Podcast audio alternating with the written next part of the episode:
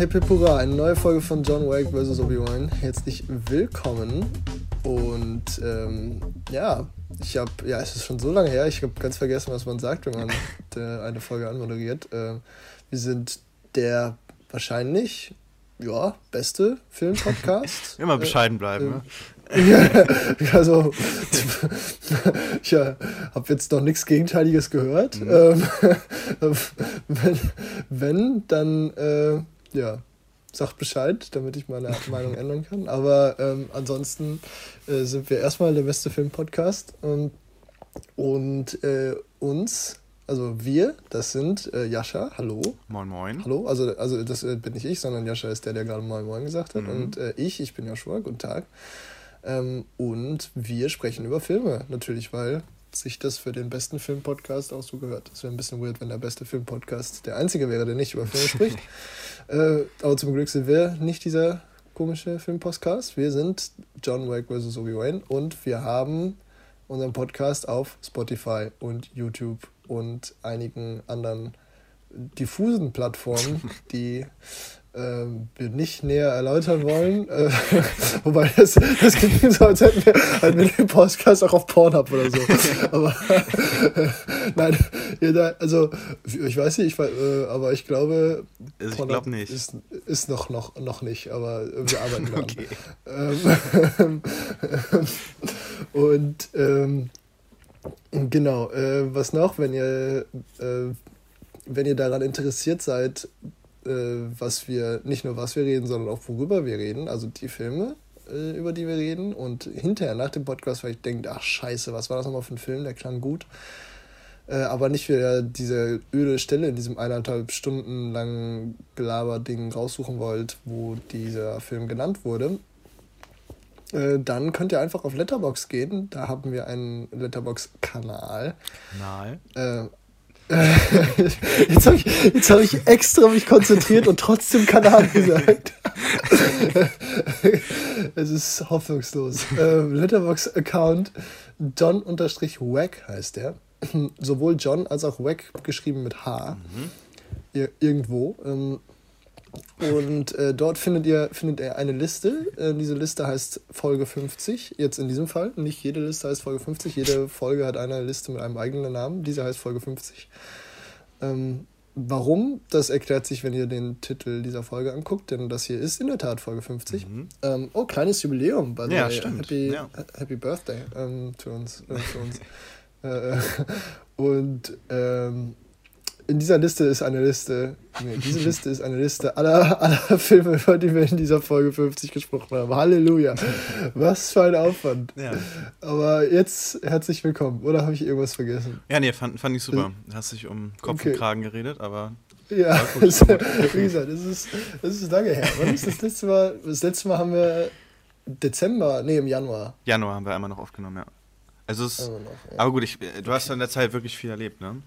Würde ich sagen. Ja, ist ein, wahrscheinlich einen guten Monat her, würde ich jetzt sagen. Ja. Ja, ich bin momentan ein bisschen am Rumreisen durch Skandinavien mit dem Interrail-Ticket. Kann ich sehr empfehlen. Vor allem, weil die Züge in Skandinavien äh, gibt ja nicht so viel zwischen den Städten. Das heißt, es gibt auch nicht so viel außer Schnee vielleicht oder Rentiere, die für eine Verspätung sorgen könnten. Das heißt, die Züge fahren wunderbar pünktlich und äh, fallen nur zwischendurch mal ärgerlicherweise aus, wenn dann viel Schnee auf den Gleisen liegt oder irgendwas anderes. Aber ansonsten sind die echt sehr gut vorbereitet. Das heißt, Interrail in Schweden und Norwegen sehr zu empfehlen. Ja. Ja. Sehr Nicht so nice. wie in Deutschland. Nicht so wie Ja, in Deutschland. Keine, keine, keine deutsche Bahn. Ja. Gut, aber kommen wir doch zu den einzig, äh, einzig äh, eigentlich ein- und einzig wichtigen Dingen. Mhm. Filme. Filme.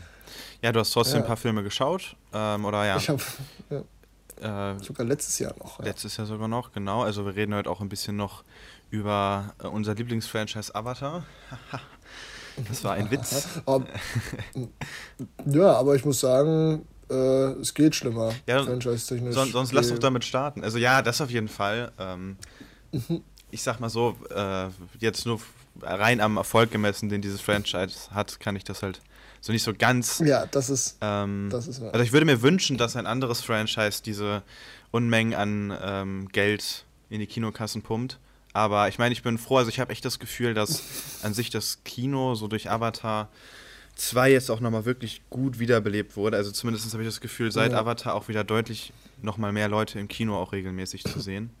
Ähm, ja, und man muss ja auch sagen, jetzt Avatar und Avatar 2 sind auch wirklich Filme, die sich im Kino lohnen. Ja. Also das sind jetzt, also ich fand jetzt bei Avatar 2, das war jetzt auf jeden Fall nichts, wo jetzt liebloses CGI irgendwie da Leute vom Greenscreen rumhampeln ja. oder was weiß ich. Ähm, das hat, das sah schon geil aus. Also vor allem im IMAX war ich schon stark angetan. Ist halt nur das Drehbuch. Ja, ja. Das Drehbuch, die alte, die alte Leier. Aber fangen wir doch äh, von vorne an bei Avatar. Ähm, den äh, haben, also ich weiß nicht, den hast, hast du den auch gesehen, bevor du den zweiten Teil gesehen hast? Ähm, du hast ähm, wahrscheinlich sogar schon mit irgendjemandem drüber gesprochen. Ja, oder? genau. Also ich war ja sogar noch mal im Kino letztes Jahr. Äh, ich glaube im September kam ja der erste noch mal ins Kino. Und dann dachte ich mir, komm, also guck, ich war auch ganz gut, weil irgendwie gab es doch gar nicht so viele Double Features zu Avatar 2, wie ich dachte. Also ich ja. habe gar keine gesehen, aber gab es bestimmt. Ähm, aber dementsprechend war das gut, den einfach vorher nochmal gesehen zu haben, auch weil ich, ich, kannte den auch nur vom Beamer maximal und auch das 3D hatte ich bis jetzt noch nicht so gesehen. Und man muss sagen, ähm, also ich bleibe weiterhin kein Fan vom, vom 3D in beiden Filmen. Aber also Avatar 1 nutzt den 3D-Effekt trotzdem auch schon ganz gut oder deswegen hat es sich schon irgendwo gelohnt. Ähm, ich finde auch Avatar 2 an sich von der Geschichte ist es halt sehr klassisch, funktioniert für mich aber noch ganz gut, weil die Story ist zwar lang, ein bisschen zu lang, aber noch im Rahmen. Also ich, ist, Avatar 1 erreicht mhm. nicht den Punkt, wo ich mich irgendwie langweile oder so. Und die Welt entdeckt man ja auch so zum ersten Mal, deswegen ist es auch irgendwo nochmal spannend. Ähm, deswegen, ich mag Avatar 1 so. Ist kein Lieblingsfilm, aber ich, schon ein ganz netter Film eigentlich. Den ich gerne, okay, gerne mal gucke. Ja. Ja. Doch, ja. Also ganz nett, würde ich jetzt unterschreiben. Ähm, ja, also Avatar 1 habe ich, äh, glaube ich, zwei Tage gesehen, bevor ich in den zweiten Teil ins Kino gegangen mhm. bin. Ähm, und habe den nur auf dem Beamer gesehen, das heißt nicht in 3D. Das war aber auch in Ordnung. Man konnte witzigerweise so die Stellen, die dafür da waren, ja. die Immersion des 3Ds so zu kreieren, wenn da mal Raumschiffe irgendwie irgendwo hingeflogen sind, dann konnte man das schon ganz gut sehen, so von wegen, ah, das war dazu da, um so ein bisschen anzugeben mit dem 3D-Effekt. Ähm, Genau, aber ähm, auch so hat er visuell noch ganz gut funktioniert. CGI ist, war, sah man schon, war ein kleines bisschen äh, in die Jahre gekommen. Aber da gibt es Filme, die deutlich schlechter gealtert sind, auch in sehr viel kürzerer Zeit. Mhm. 2009 ist ja echt schon sehr lange her. Ja, das in stimmt. CGI, in CGI-Jahren. Ähm, und ähm, insofern ähm, genau, bin ich mit dem Avatar noch recht zufrieden gewesen. Ja, das Drehbuch ist halt ja, wobei das Drehbuch an sich ist halt ist eigentlich einigermaßen okay, ist halt eine relativ klassische ja, genau. Ich finde, ja, das ist so Geschichte. eine Blaupause halt so einer ganz klassischen Geschichte, ne? Also genau, die Geschichte tut nicht weh. Ich finde nur, ich habe nur teilweise massive Probleme mit den Dialogen. Ich finde die so furchtbar teilweise bei Avatar, ich weiß nicht. Also sowohl beim ersten als auch beim zweiten der zweiten, beim zweiten ging es noch, aber das war, liegt vielleicht auch daran, dass ich den im Kino gesehen habe. Mhm. Äh, vielleicht hat es mich dann nicht so gestört, aber beim, äh, beim ersten habe ich teilweise die Hände über den Kopf zusammengestanden und gedacht, Alter, das klingt so strunzdumm, was die da alles von sich geben, aber ja. ähm, naja, was willst du machen? Ähm, genau, und Avatar 2 habe ich dann das erste Mal im IMAX gesehen, Gebur äh, Weihnachtsgeschenk für meinen Vater. Das heißt, wir sind dann zusammen nach Bochum getingelt und äh, haben uns den im IMAX angesehen und das war schon ziemlich fett. Mhm. Um, Im IMAX hat er sich definitiv gelohnt. Ähm, genau, und auch mit dem 3D. Ähm, wie ist das Bild?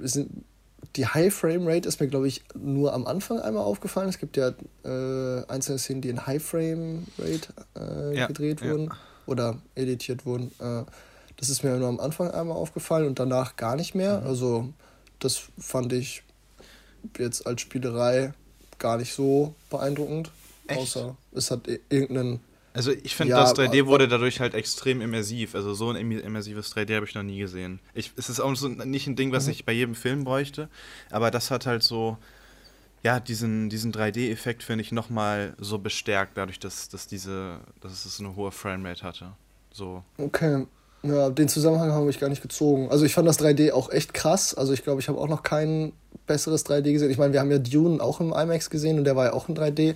Leider. Und äh, ja, genau, Dune hat jetzt durch das 3D nicht so profitiert.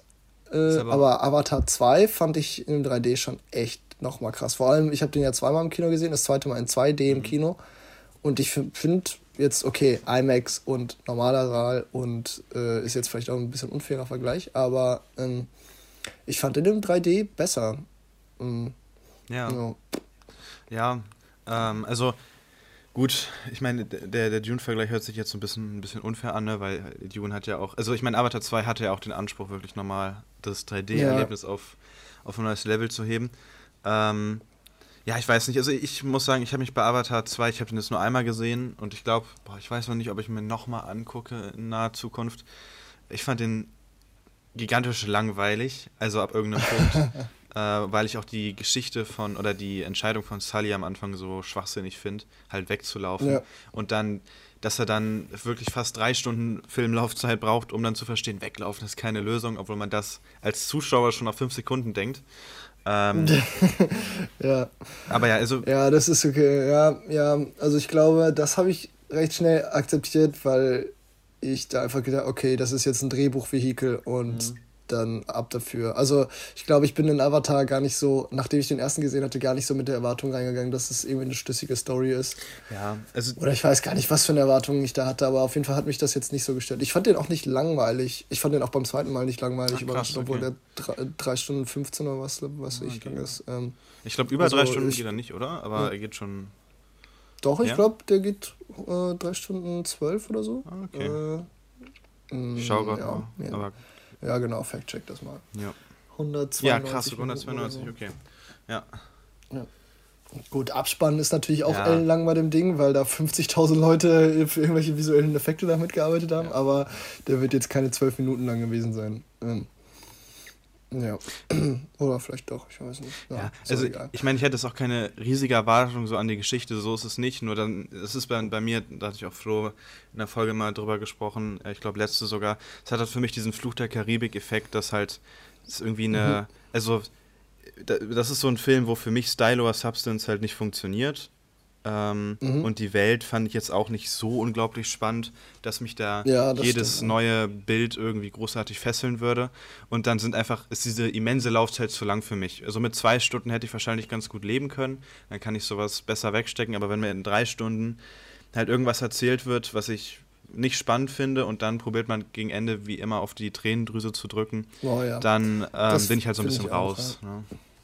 Ja, also emotional hat er mich auch echt null erreicht, das äh, muss ich auch sagen. Also dafür, dafür ist er auch einfach viel zu vorhersehbar. Ähm, irgendwie, du kannst von, du kannst nach 30, vielleicht nach einer Stunde kannst du callen, welche Charaktere sterben, weil die halt die wenigsten Charaktereigenschaften haben und deswegen entbehrlich sind.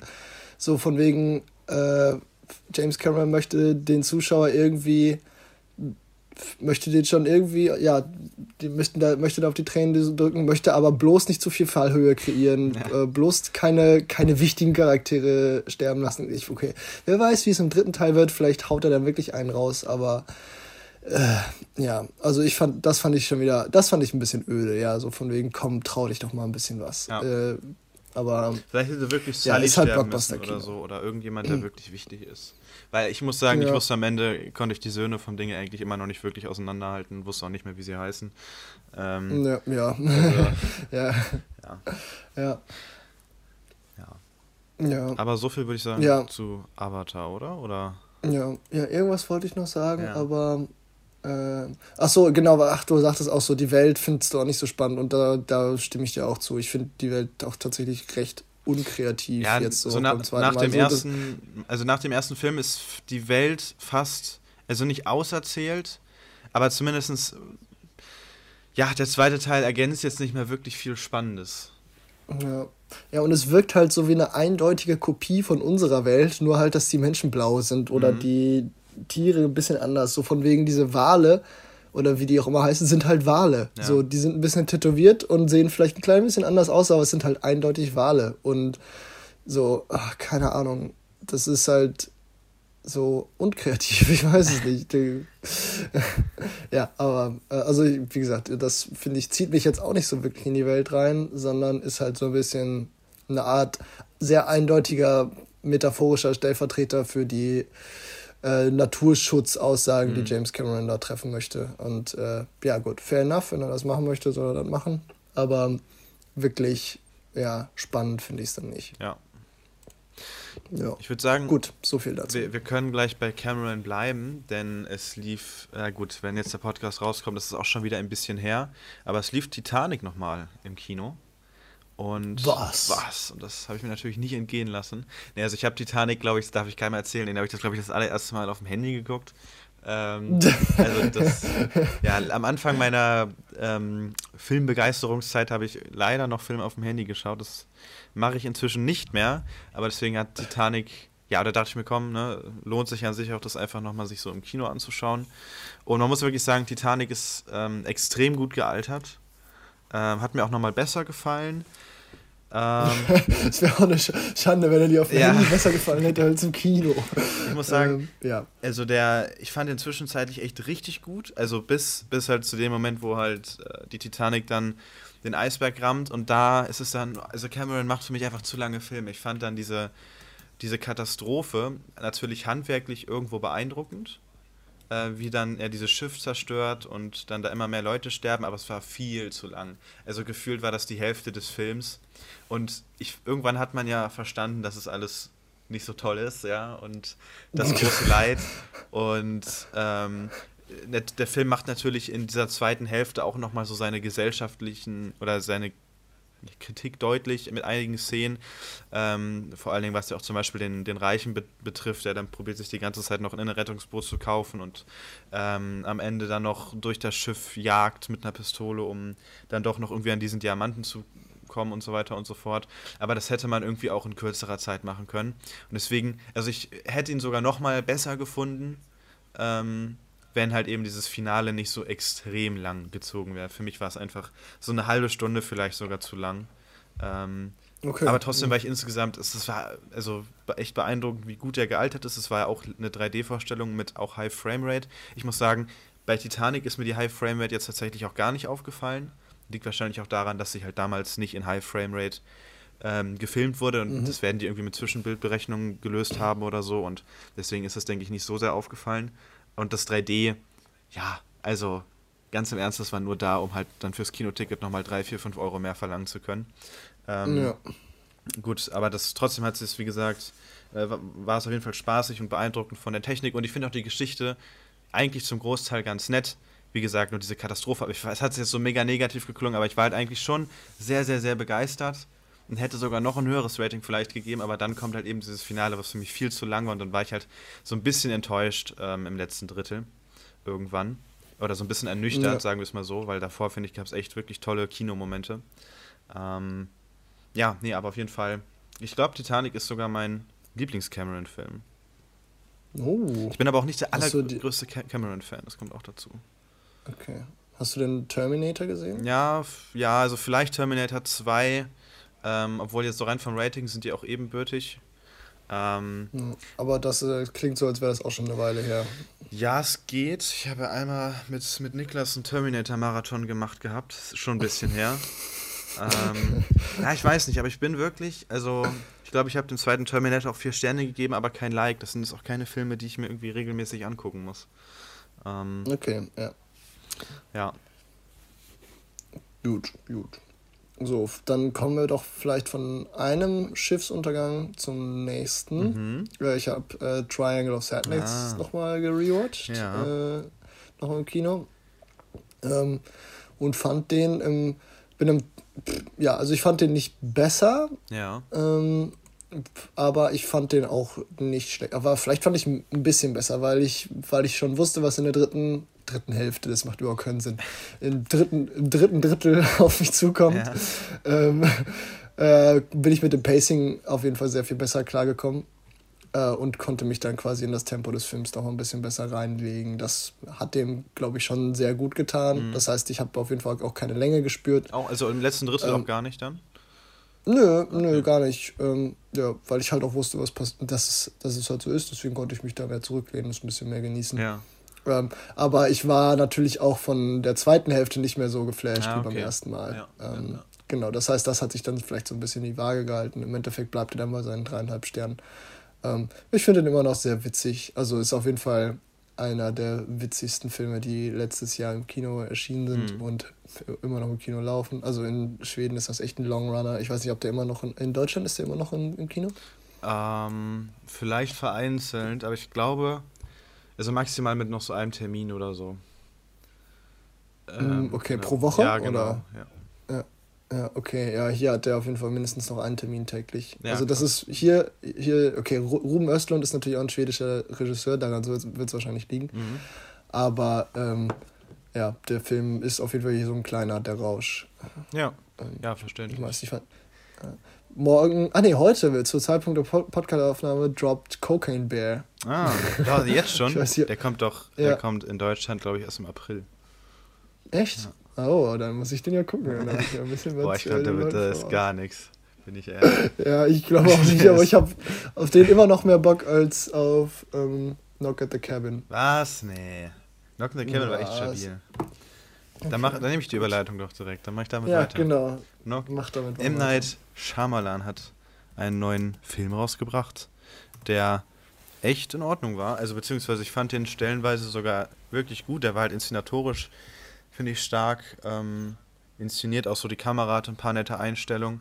Äh, mir hat Dave Bautista auch echt Spaß gemacht. An sich war der Cast, würde ich sagen, auch ganz, oder das Schauspiel an sich, damit konnte ich gut leben. Es gab nicht mehr diese, gut, die Dialoge waren jetzt auch nicht meisterhaft, aber nicht mehr peinlich wie in Old. Da gab es ja wirklich ganz krude Sätze, die die Charaktere gesagt haben. Das war jetzt, ist jetzt weggefallen. Knock at the Cabin fand ich auch echt richtig spannend. Also der ähm, war, das war wirklich ein richtiger Thrill und es gab ja nochmal so diese, das sieht man ja im Trailer auch schon, so diese Katastrophen. Ähm, Schnipsel, die man so sieht, und ich bin ja an sich auch Katastrophenfilm-Fan, von daher, ja, hat mir das gefallen. Das Einzige, was Knock at the Cabin am Ende fehlt, ist so, ein, ähm, so eine Pointe. Also der Film läuft halt auf was hinaus, wo ich mir frage, das willst du mir jetzt sagen oder was willst du mir sagen? Was ist die Message davon? Mhm, das ist, finde okay. ich, so ein Film, der vor zehn Jahren ähm, oder noch früher, dann ist das, das ist wirklich so ein ganz typischer M. Night Shyamalan-Film eigentlich, aber den auch eigentlich so zur 2000er Zeit hätte rausbringen müssen, weil so Verschwörungstheorien und so ein Kram ähm, einfach doch schon sehr arg in den Verruf gekommen sind, sage ich mal so, ähm, in den letzten Jahren. Mhm, und ja. deswegen wirkt dieser Film irgendwie so ein bisschen aus der Zeit gefallen. Äh, beziehungsweise ja, man hätte hinten raus also, ja auch irgendwie eine, eine, spannende Lösung oder so haben können, aber die, die hat der Film halt leider nicht. Also alles ist wirklich eigentlich ziemlich gelungen, außer halt das Ende. Das Ende ist auch nicht grausam oder so, aber es ist halt so ein bisschen so, hm. Aber ich kann dir also ey, nur empfehlen, keine Ahnung. Also ich, ich finde, der hat sich sehr gelohnt ähm, im Kino. Okay. Würdest du auch 14 Euro fürs Ticket bezahlen? Ja, ich habe tatsächlich 5 Euro für die Sneak bezahlt. ah, okay. Ja. äh, aber ja, 14, ja, 14 ist natürlich schon. Aber ich. Boah. Es ist halt dann so ein bisschen die Frage, was, was, die, was die Konkurrenz ist. Oder wenn, wenn an sich gerade nichts läuft, dann würde ich drüber ja. nachdenken. Ja. ja.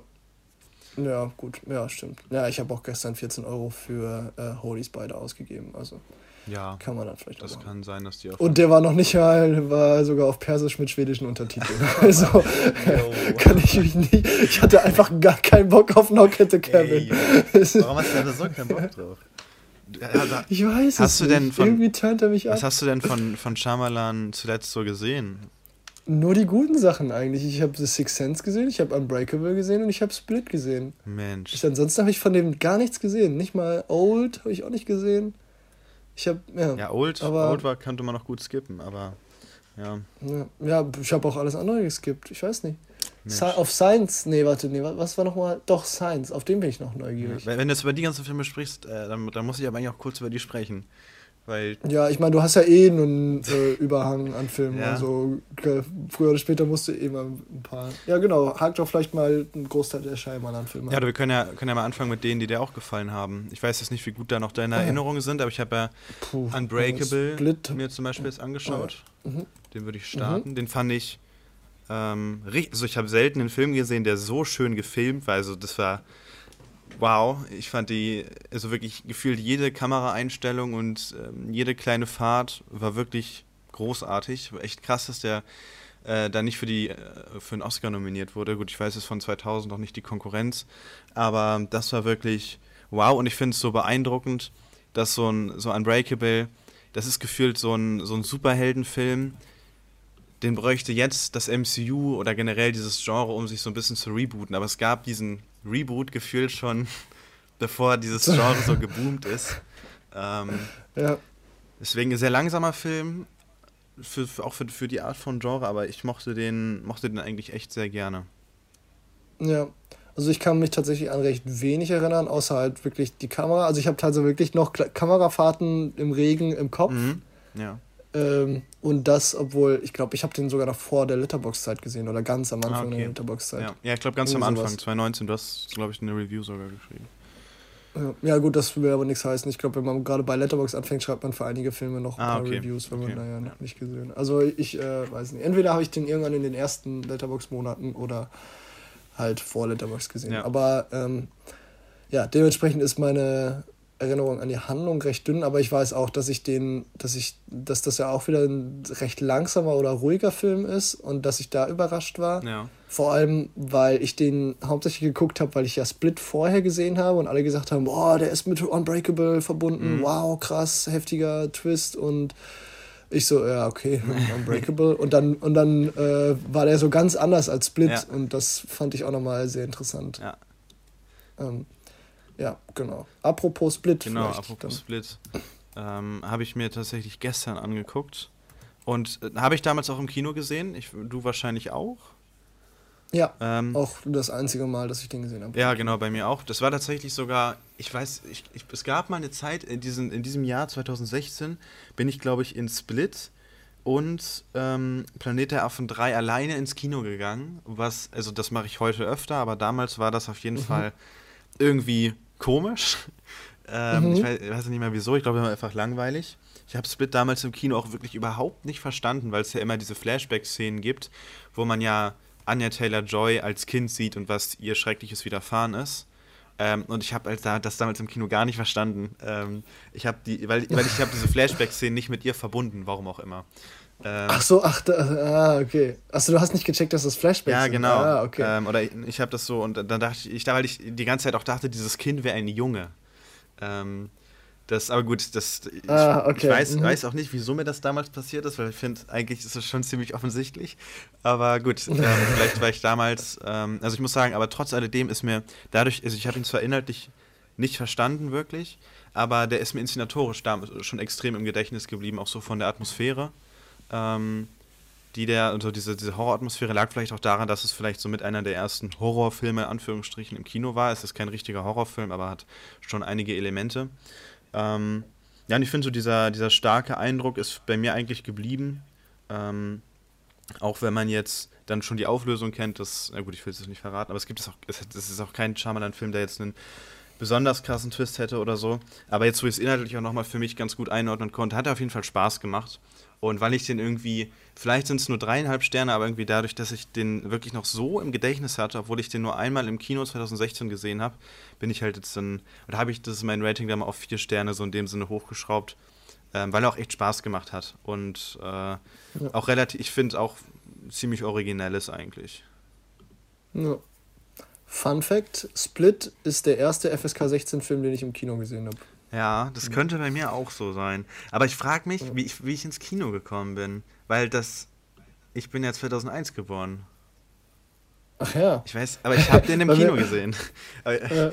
Ich weiß aber nicht Ja. wie. Also, oder, oder vielleicht Ja, ist, es, ist der irgendwie ähm, Ende 2016 rausgekommen, dass ich den 2017. Aber ich habe den eigentlich in Sommerferien geschaut, glaube ich. Also, keine Oder Ahnung. hast du nur das Ticket für Planet der Affen geholt und hast dich dann auch on Split Aber reingesneakt? ich glaube, Planet der Affen ist auch ab 16. Echt? Oder? Ich weiß es nicht. Die, die, Trilogie ist doch so mega düster. Ähm, ja. ja, gut, kann sein, ja. Ja, keine Ahnung. Hm. Aber ja. ja. Ja, das ist, das ist witzig, dass du das sagst, weil ich wollte damals mit Benjamin und Fellmann äh, in, in das Kino und die sind beide nicht reingekommen, weil die 15 sind. Und dann sind wir stattdessen in Rogue One gegangen. Ah. Äh, und äh, dann ein paar, ein paar Wochen, paar Wochen äh, später ist dann 60 geworden und haben wir den zusammen geguckt, ohne Benjamin. Richtige Ehre.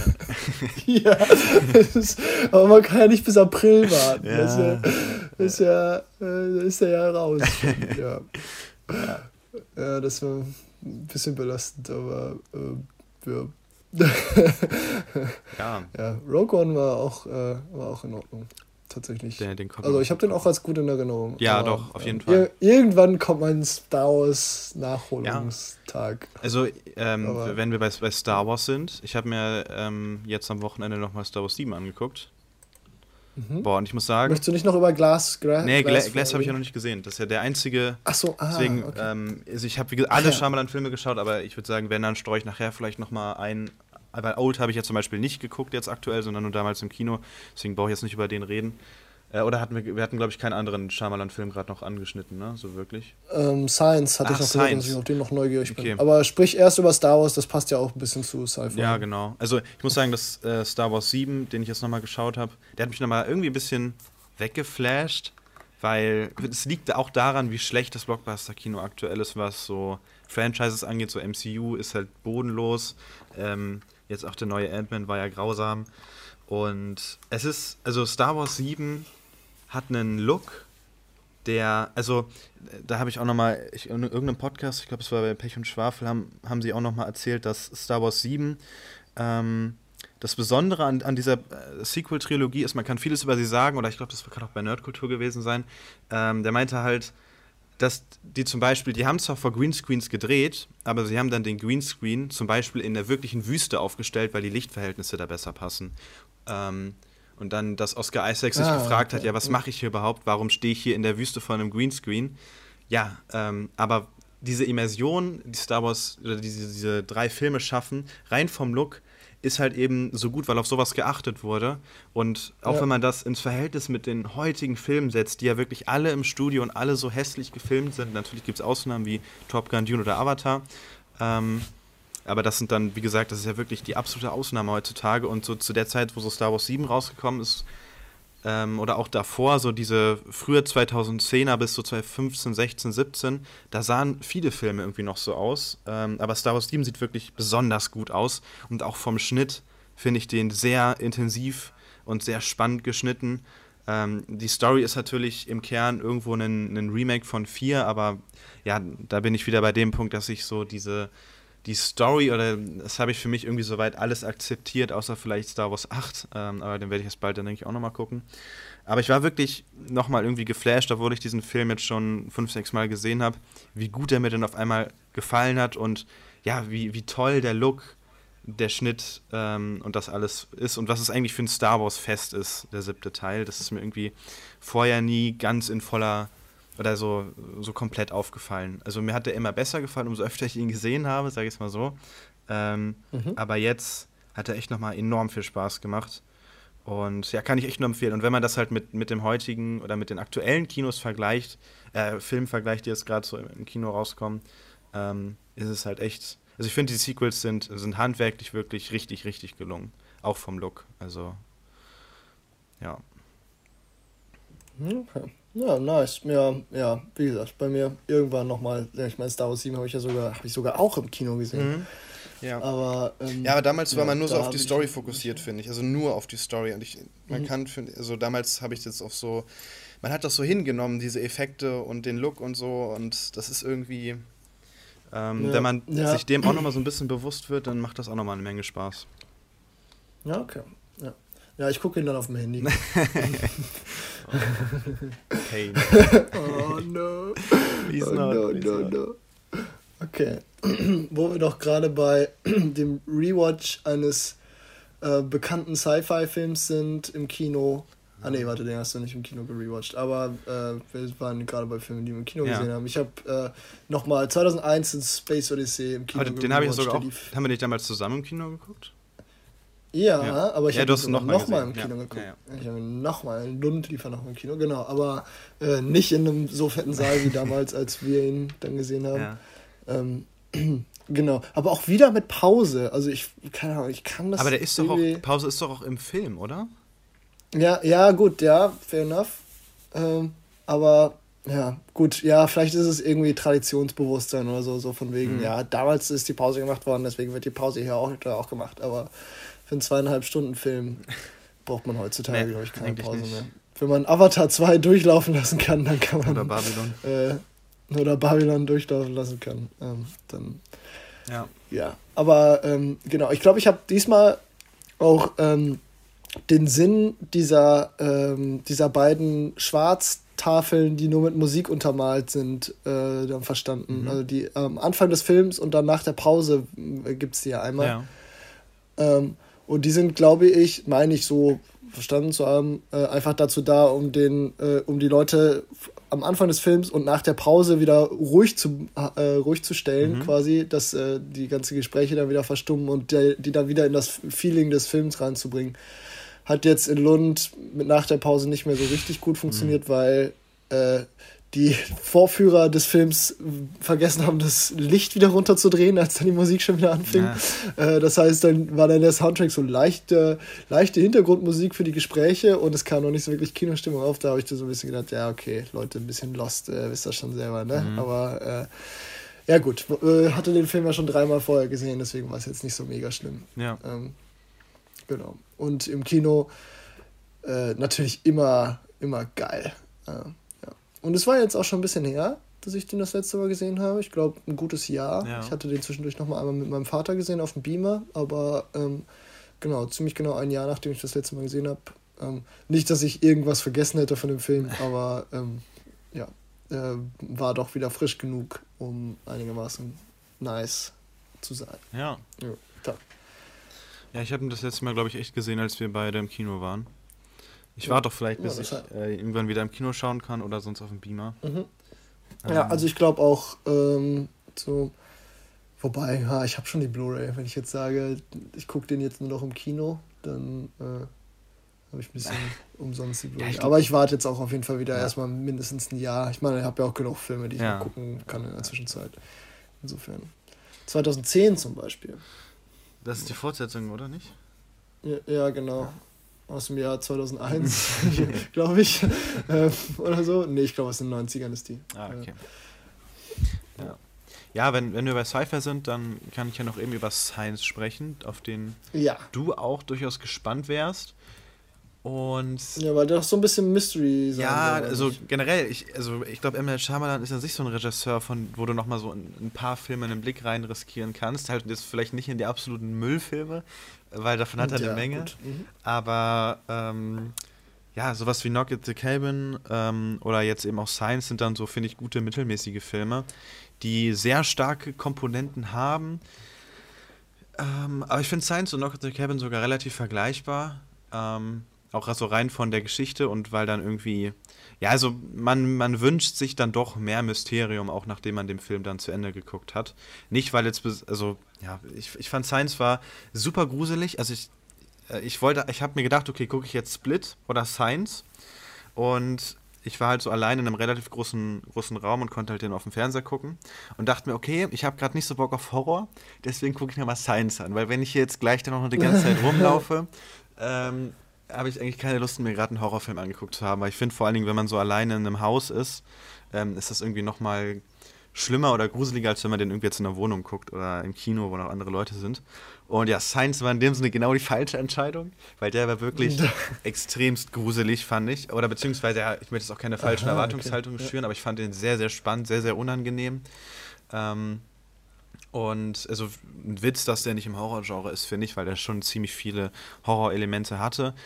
Ähm, also so inszenatorisch, spannungsmäßig und auch eigentlich vom Mystery-Faktor, gut, das Ende ist vielleicht auch da nicht optimal, aber ähm, das war alles schon recht spannend und hat auch so ein, so, eine, so, ein, so ein nettes Endzeit-Feeling irgendwo gegeben. Nur das Creature-Design ist eine 6 minus. Also ich weiß nicht, was, was, was sie da gemacht haben. Ich glaube, das, das, also man hätte hier halt sich für eine richtige Maske entscheiden müssen und nicht für irgendeinen CGI-Gedöns. Und man achtet schon in den ah, okay. Szenen, wenn man da mal was zeigt, ist man immer schon sehr bedacht, relativ wenig drauf zu halten. Das merkt man. Also wahrscheinlich, weil sie auch gemerkt haben, gut, das, das Creature-Design ist halt eben nicht so stark. Ähm, oder man wollte diesen, äh, so diesen, diesen Effekt haben, den zum Beispiel ja auch Godzilla von 2014 probiert, dass man halt eben möglichst wenig zeigt. Aber wenn man dann mal was zeigt, ist es was Besonderes. Ne? Das ist so in Godzilla ja, 2014 ja. sieht man ja Godzilla extrem wenig, aber wenn man ihn sieht, dann knallt's. Ähm, und in den, selbst in den Szenen, wo man jetzt hier in Science was sieht, ist es dann halt so, dass man dann das eher in der Spiegelung sieht oder dass man dann eher nur die Reaktion von den anderen Leuten sieht. Ähm, deswegen ist es für mich jetzt kein äh, Deal oder es ist jetzt kein Gamebreaker, ähm, dass mhm. dieses Creature-Design so ein Totalausfall ist, aber es ist so schade irgendwie, weil man, ja. es ist ja nicht schwierig, würde ich sagen, jemanden be zu bezahlen, dass er eben eine gute Maske erstellt und dann hättest du auch noch mal mehr zeigen können. Ich verstehe nicht so ganz, wo, das ist bei M. Night Shyamalan-Filmen mir generell aufgefallen, vor allen Dingen in diesen frühen 2000er Jahren, er war anscheinend sehr davon angetan, halt so Monster in, ähm, am Computer zu erzeugen ähm, das sieht aber meistens halt einfach doof aus. Und man hätte, das sind dann aber auch so echt Effekte, wo man sich denkt, ja, dann nehmt doch lieber einen echten Menschen und ähm, malt ihn irgendwie an und das sieht dann authentischer aus. Ähm, ja, deswegen, wie bei Alien vs. Avatar zum Beispiel. Ähm, ja, genau, zum Beispiel. Pa Paradebeispiel. Absolutes Paradebeispiel. Ja. ja, aber an sich, also ich fand ihn echt eigentlich richtig stark und kann ich dir trotzdem, also ich glaube, du könntest trotzdem deinen Spaß damit haben, aber nicht ganz ohne Einschränkung. Aber ähm, okay. Doch, also Science, also vor allen Dingen so unter diesem Horror-Thrill-Aspekt fand ich den schon ähm, sehr, sehr stark. Ja. Okay. Okay, nice. Aber dann muss ich noch auf den perfekten äh, sind die Aliens unter uns Mystery-Film warten. Ja, das auf jeden Fall. Ja, oder ich muss mal irgendwann mit Akte X anfangen. Ich glaube, das, ich glaube, das wäre mein Ding, aber das ist halt. Ja, ich muss noch vorher Twin Peaks gucken. Immer noch? Du wolltest es nicht schon längst durchgeguckt haben? Ja. Oh, ich habe äh, hab letztens ähm, in Trondheim im Hostel, äh, als ich mal alleine im Gemeinschaftsraum war, habe ich die erste Staffel von The Office durchgeguckt. Ach, geil. Aber die schwächste. ja. Ja, aber auch die, ja, auch die kürzeste. Deswegen ja. habe ich, hab ich, das, hab ich das hingekriegt. Aber äh, war trotzdem ganz witzig. Ja, ja also die, The Office, ähm, die erste Staffel ist halt noch sehr nah an dem britischen ähm, Original. Mhm.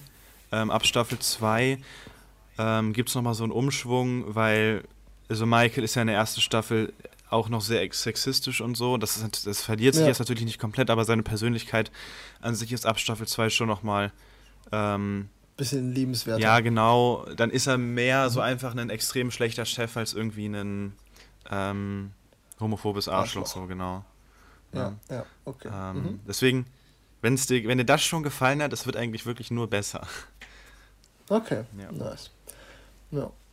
Ja, mal schauen. Ja, ich habe momentan ein bisschen das Problem, dass ich auf Netflix nichts gucken kann. Mhm weil äh, Netflix jetzt tatsächlich diese Haushalts, äh, nur einen Haushaltpolitik äh, durchballert und weil ich momentan alles andere bin als in einem Haushalt mit meinen Eltern. Echt? Hast, hast, du da schon Probleme?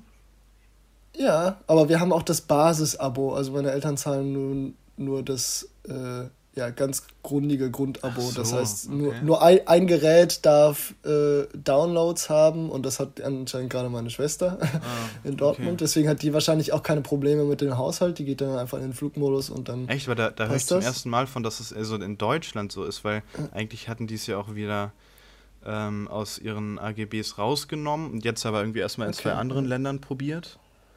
Ähm, ja, vielleicht ist eins davon Norwegen und das andere Schweden. Das kann sein, ja.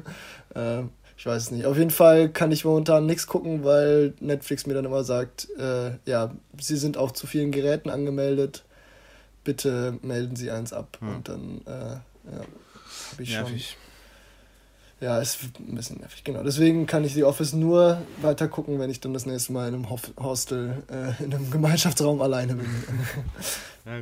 Apropos Sachen, die man in einem Hostel, in einem Gemeinschaftsraum guckt. Ähm, äh, das war noch vor Trondheim in Bergen, äh, hatte ich einen sehr ähm, geräuschvollen Zimmergenossen, der ähm, ja, ein sehr, eine sehr kreative Art zu schnarchen hatte. Mhm.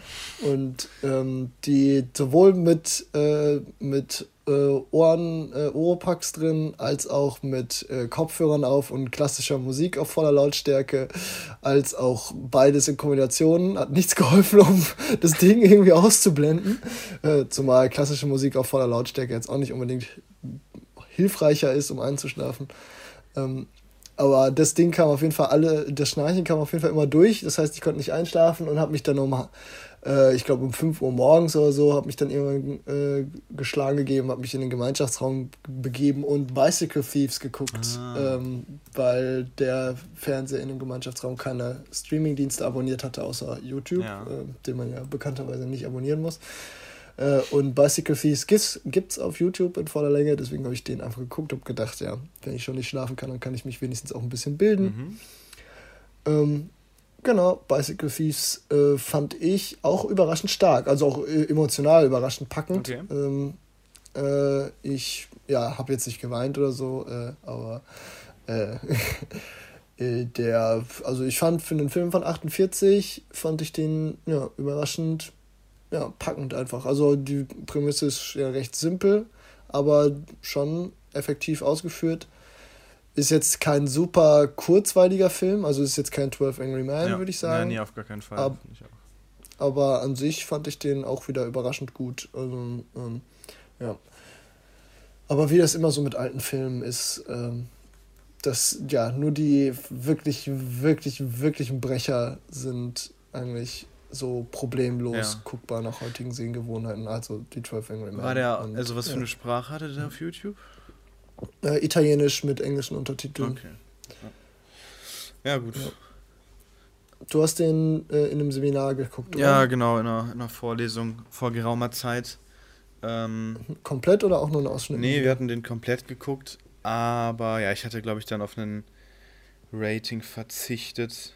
Ähm, weil das, ja, ich weiß nicht, ich glaube, war ein langer Tag und das war dann immer so zum Ende des Tages irgendwie ab 15 bis 17 Uhr oder so haben wir dann da dann immer die Vorlesung mhm. gehabt. Mhm. Und ja, ich, ich, weiß gar nicht mehr, ob wir den, ich, ich glaube, wir haben den auch mit, ich hoffe, wir hatten sogar deutsche Untertitel vielleicht, aber mich hat es auf jeden Fall jetzt nicht so wirklich gepackt gehabt, aber ich habe dann auch stellenweise dann nicht, war dann auch nicht aufmerksam genug. Ähm, ja. Ja, also Nailbiter war das jetzt nicht. Also ich saß ja jetzt nicht vorm Fernseher und dachte, oh Gott, oh Gott, oh Gott, oh Gott. ja. Aber ähm, ja, also und man konnte ja auch schon ein kleines bisschen sehen, worauf das hinausläuft. Äh, beziehungsweise, ich glaube, ich bin dann einfach, äh, ich werde dann schneller gefesselt, wenn ich schon weiß, so von wegen, ah, das wird, das kann nicht gut enden mhm. oder das wird nicht gut enden. Einfach weil du schon weißt oder schon irgendwie sehen kannst, wie der Film konzipiert ist oder ein bisschen weißt, oder dir schon ein bisschen denken kannst, warum der so gut bewertet ist, dass du dann weißt, ja, okay, das wird jetzt kein, nicht unbedingt ein Happy End haben vielleicht und dann wird der vielleicht nochmal ein bisschen spannender, beziehungsweise kriegt halt so ein bisschen so die, so ein Hitchcock-Suspense unfreiwillig, so von wegen, der Zuschauer weiß etwas, was die Figuren nicht wissen mhm. und äh, dadurch wird es ja ein bisschen spannender. Aber ja, ich weiß nicht. Also für 5 Uhr morgens hat er mich auf jeden Fall gut wach gehalten. Ja, ja wenn wir gerade so bei alten Filmen sind, ich habe mir Casablanca angeguckt. Ähm, ah, ja. Für eine Dramaturgie-Klausur, weil wir die, falls du dich daran erinnerst, die Szene auf dem Marktplatz, wo die beiden sich wieder treffen und ähm, er von ihr eigentlich unbedingt möchte, dass sie wieder zusammenkommen und die ah, ja. dann bei diesem Teppichverkäufer stehen, glaube ich, die mussten wir halt ähm, ganz klassisch nach diesem ähm, ja, also man hat gemerkt, die Klausur hat sehr gefruchtet. In der Klausur habe ich es hinbekommen, aber jetzt kriege ich schon gar nicht mehr zusammen. Äh, dieses typische ähm, ähm, Kommunikationsmodell, frei, Tun. Ach, ah, Friedemann, Schulz und Tun. Also, ja, irgendwie so, äh, genau, da muss man auf jeden Fall die, die, die vier verschiedenen Ebenen darauf anwenden. Ich, ich, hatte es das letzte Mal im Deutschunterricht äh, EF. Ja. Ich glaube, Schulz von Thun hieß er, oder? Ja, ja, ja. genau, Friedemann Schulz von ja. Thun, ja, genau. Und äh, ich wollte halt einfach, weil diese Szene, oder ich wollte halt gerne den Film dann gesehen haben, bevor ich mir die Szene jetzt dann nochmal im Speziellen angucke, wenn ich dann den Film eh irgendwann mal gucken wollte. Und deswegen mhm. habe ich mir Casablanca mal ganz angeschaut. Also auf Prime ist ein sehr komischer Cut irgendwie vorliegen, glaube ich, weil da ein paar Minuten fehlen. Ich weiß jetzt nicht, was sie da rausgeschnitten haben. Ähm, oh, die wilde Sexszene wahrscheinlich. Äh, ja, die war heftig. Das. also, Nein, also eine Sexszene gab es, glaube ich, nicht. Also, wenn, dann haben sie die im, äh, in meiner Kinovorstellung auch rausgeschnitten. Okay. Ja, also, weil es gibt halt irgendwie einen. Ähm, also kein Remake, aber halt eben einen, eine geremakte Version von 2014 und die ist irgendwie auf Prime verfügbar.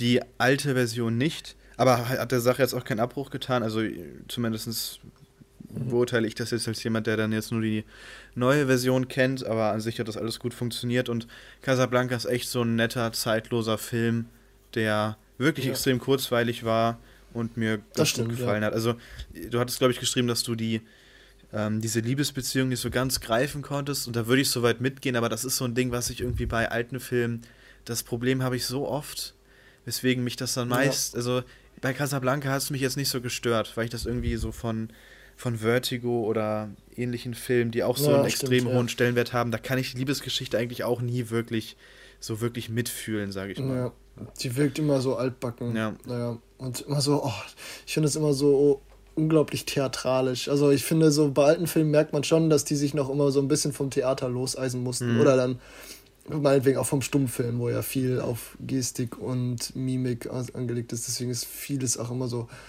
ja, theatralisch. Das, damit habe ich dann oft noch so ein Problem. Ähm, ja, genau. Und, ähm, genau. Ja, bei Vertigo habe ich, auch, hab ich auch ein Problem mit der Liebesgeschichte. Aber da mag ich die Atmosphäre ein bisschen gerne. Ja. und die Musik von Bernard, Bernard Herrmann. Müsste ich aber auch nochmal gucken, um die jetzt so konkret zu vergleichen. Ja. Ich glaube, ich habe beide für mich gleich bewertet aktuell. Ähm, mhm. Aber Vertigo muss man sagen, auch allein dieser, dieser Vertigo-Shot, wie oft, also wie gerne mhm. ich diesen Shot mag und wie oft man den auch irgendwie in anderen ja. Filmen sieht, das ist schon. Ja, schon das krass. stimmt. Ja. Ja. Ich mag den auch sehr gerne. Vor allem kannst du den halt auch gut auch selber nachmachen, ja. irgendwie mit dem Handy oder so. Ich weiß nicht, wie oft, wie oft in meinem Leben ich schon irgendwie in einem, in einem langen Gang stand. Jetzt vor allem auch in den Hostels sind ja oft auch lange Flure oder so. Ja, ich so, ja. nice, Handy raus, kurz, kurz den Vertigo-Shot machen. Ah, sehr gut, schön. sehr gut. Ja, ja. Äh, ja, sehr cool. Ja. Mhm. So, wie mache ich denn von Kasse? Habe ich, noch, hab ich auch noch irgendeinen alten Film gesehen? Jetzt, ähm, bin ich schlecht vorbereitet. Ähm, nein, nein, ist die Antwort. Habe ich nicht. Ähm, okay. okay. Dann gehen wir doch äh, einfach über zu, was, was passt denn thematisch vielleicht zu Casablanca? Ähm, hm. Nichts. Nee. Habe ich, irgendeine, hab ich irgendeine Romanze gesehen? Ich habe doch bestimmt irgendeine Romanze gesehen. Muss ich doch, ich muss doch irgendwann, früher oder später sieht man doch immer eine Romanze. Ja, ich habe Crash gesehen von David Cronenberg. Ach so, ja, was ist denn das für eine Romanze, Joshua? Erzähl uns mehr. Crash ist hochromantisch. Ähm, ja, Crash ist, äh, sagen viele, David Cronenbergs sperrigster Film ähm, ja, ist jetzt, ich habe noch nicht viele David Cronenberg-Filme gesehen, deswegen kann ich das jetzt nicht so beurteilen, aber Crash war schon, war jetzt nicht übermäßig sperrig. Also ich würde jetzt sagen, Possessor ist immer noch ein bisschen arthausiger als Crash jetzt. Äh, Crash ist halt thematisch weird. Ähm, es geht um einen ähm, ja, Filmregisseur oder Produzenten, ich weiß es gar nicht, ich glaube Produzent, mindestens Produzent, vielleicht auch Regisseur. Ähm, der äh, ja, eine Liebesbeziehung hat mit einer anderen Frau, die auch beim Film arbeitet. Und ähm, genau, eines Tages hat er einen Autounfall, fährt quasi frontal auf, äh, mit einem anderen Auto zusammen. Und in diesem anderen Auto sind auch zwei Leute drin, der, ein Mann und eine Frau. Der Mann äh, stirbt und die Frau überlebt.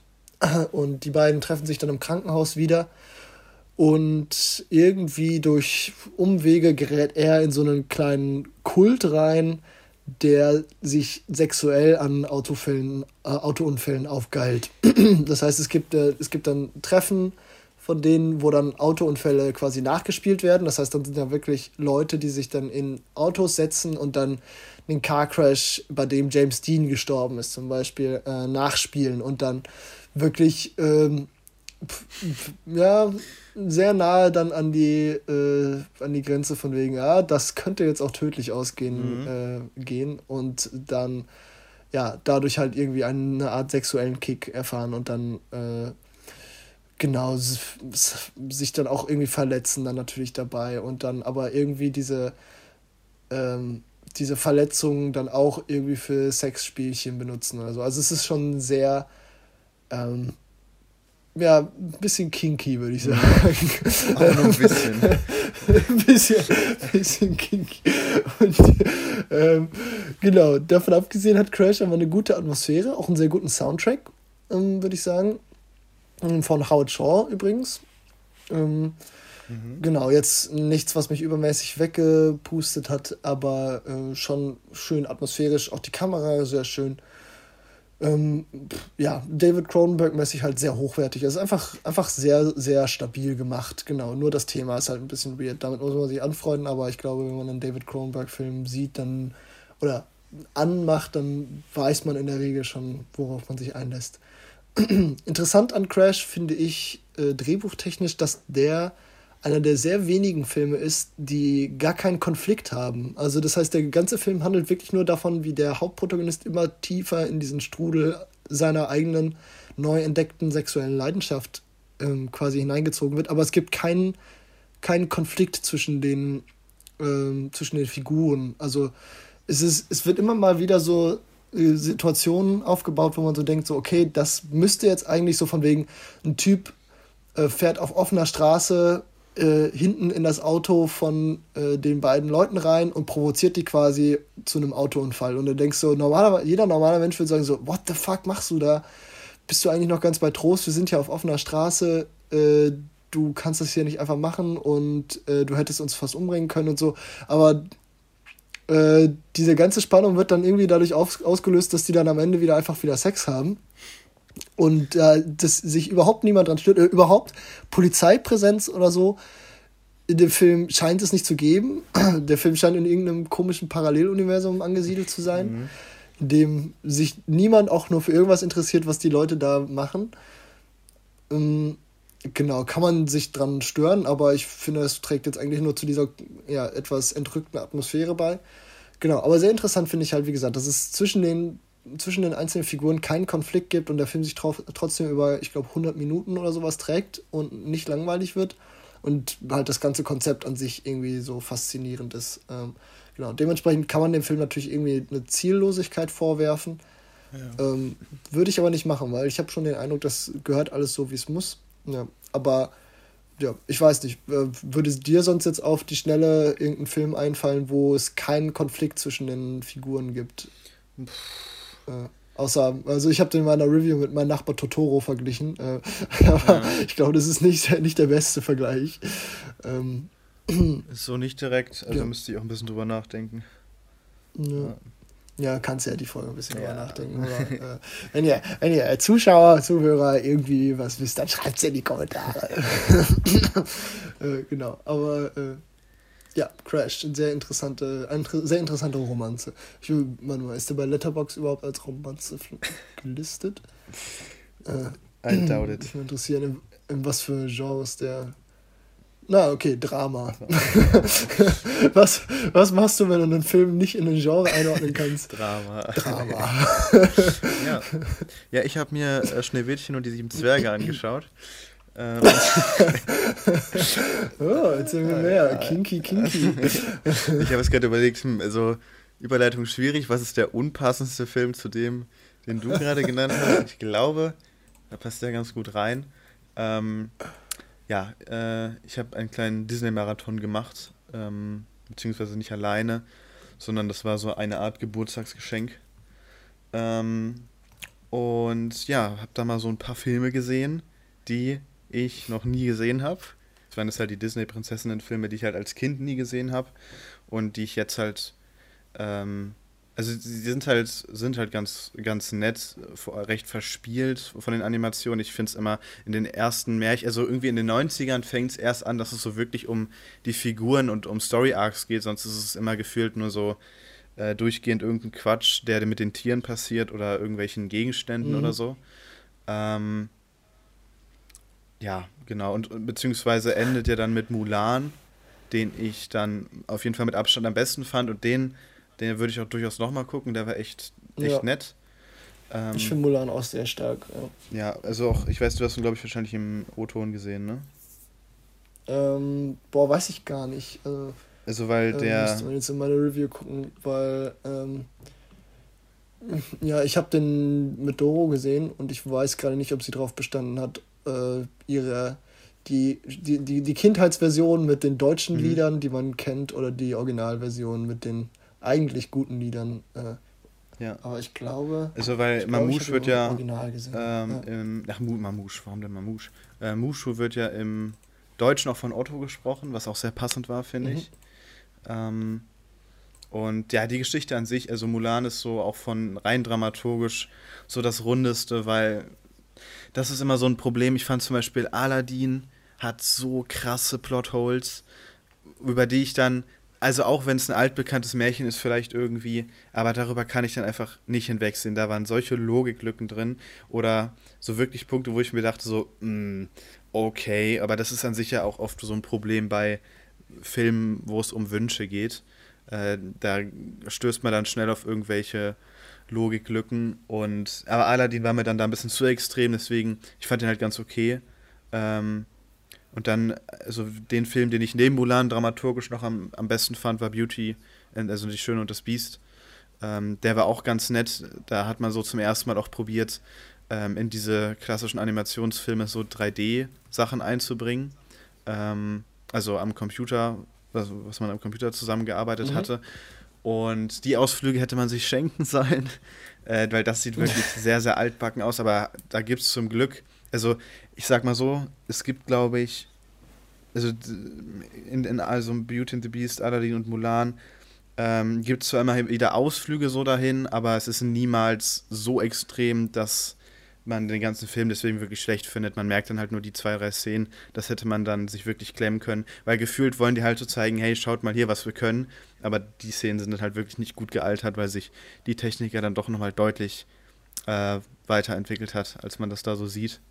Ähm, genau, und so, und an sich fand, fand ich den Animationsstil der ganzen Filme auch ganz nett, oder beziehungsweise, ähm, ich weiß nicht, wie prägend die waren, weil die ja schon recht, also Animationsfilme, vor allen Dingen diese alten Cartoon-Filme, sind ja manchmal auch so recht verrückt, was so den ganzen Charakteren passiert, auch so rein physisch, wo ja dann in echten Filmen dann irgendwie der ganze mhm. Körper zerplatzen würde, sage ich mal, aber das in Animationsfilmen halten ja die ganzen Charaktere immer relativ viel aus, sagen wir es mal so. Ähm, das ist ja schon ein bisschen unrealistisch. Ja, ist schon unrealistisch. Also, Finde ich jetzt schon ein bisschen kacke hier. Also, wir können ja schon ein bisschen mehr auf Physik achten, diesen Film. Es gab nur einen Film, der, finde ich, so ein bisschen rausgeflogen ist aus diesem Stil. Das war, ich glaube, Dornröschen. Ähm, der war richtig hässlich, auch vom Zeichentrickstil. Da hat man, das sah ganz merkwürdig aus. Da hat man sich auch so, finde ich, so in der Farbpalette für sehr, sehr merkwürdige Kombinationen entschieden. Ähm, das war so der einzige, wo ich mir dachte, so, hm, also das war wirklich stellenweise richtig hässlich. Äh, aber auch so ohne Grund. Das ist einfach so ein Film, der so völlig aus, aus dieser Reihe, sag ich mal, ähm, rausgefallen ist, so rein vom Stil. Ähm, ohne einen Mehrwert, beziehungsweise halt eher dann äh, zum, zum Schwächeren, aber an sich auch irgendwie, also wir haben halt ja nur die, wir haben jetzt nicht alle Prinzessinnen-Filme geschaut, ich glaube Herkules haben wir ausgelassen, Küss den Frosch und noch irgendeinen dritten, glaube ich. Ähm, aber ich würde sagen, die haben das die relevantesten geschaut gehabt. Ähm, von zumindest jetzt von denen, die noch nicht 3D oder komplett auch 3D animiert sind. Und ja, wie gesagt, da war echt Mulan und Schön und das Biest waren so, so die Highlights. Äh, okay. Ich fand, äh, muss dazu sagen, dass äh, Ariel haben wir auch geschaut. Mhm. Aber da war ich, also die Erinnerung, also der war vielleicht auch noch ganz nett, aber wir haben halt äh, eventuell nebenbei ähm, ein paar Trinkregeln gehabt und das war auf jeden Fall der Film, von dem ich so am wenigsten ähm, behalten habe, aufgrund des Pegels. Oh, da war das beste Rating von dem Tag. Ist das so? Nee, der hat das gleiche wie Schneewittchen, oder? Ah ja, stimmt, ja. das ist so eine kleine, kleine Talfahrt. Ja. ja, nee, genau, weil Schneewittchen war nett, Cinderella fand ich wie gesagt nicht gut, Dornröschen war extrem hässlich und Ariel war dann halt wieder deutlich besser, aber auch weil das lagen ja auch 30 Jahre dann zwischen Dornröschen und Ariel und dass sich da natürlich dramaturgisch und auch ähm, im Zeichenstil was getan hat, ist ja dann ziemlich nachvollziehbar äh, und erwartbar. Ja. Sorry, hab gerade, es würde sich gerade so ein bisschen wie so, wie so One-Night-Stands, wo die so, die so, das ist ja Cinderella war ganz nett, du bist, bist ja mal ein bisschen hässlich. ja, ja, ja. Ah ja. Junge, Junge. Du kleiner Stich. Wilder Nacht, ähm, äh, wilde Nacht gewesen, ja. wilde Nacht, ja. Und bei, bei der kleinen Meerjungfrau, da war ich schon ein bisschen betrunken. Deswegen war es wahrscheinlich so gut, ja. ja, gut. Ähm, genug der, des Nonsens. Genug gut, der Märchen. Ähm, das heißt, genug der Märchen. Warte, jetzt einmal kurz für die Liste habe ich Snow White, Mulan, Beauty and the Beast, Sleeping Beauty, also Dornröschen, Cinderella, Little Mermaid, Irgendwas, was ich vergessen habe, was du erwähnt hattest? Mm, hast du Aladdin? Aladdin, ja, den habe ich vergessen. Ja.